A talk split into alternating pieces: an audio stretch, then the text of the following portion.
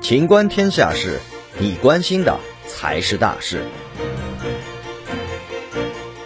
据 CGTN 记者团近日微博消息称，中国世卫组织新冠病毒溯源研究联合专家组在武汉召开新闻发布会。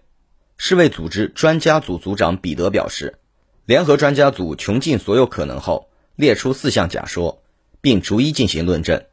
假说一：动物直接传人；假说二。中间宿主说，假说三，食物链传播，特别是冷冻食品。假说四，实验室泄露。彼得指出，实验室事故导致病毒传播的假说可能性极低。一月十四日，世卫组织病毒溯源专家组成员来到武汉，并于一月二十八日结束隔离。之后，世卫专家组走访了华南海鲜市场、疾控中心、武汉病毒研究所等地。进行实地考察。外交部发言人汪文斌二月三日介绍说，国际专家组与中方进行了富有成效的讨论，同时访问了医院、市场、疾控中心等，有关工作进展顺利。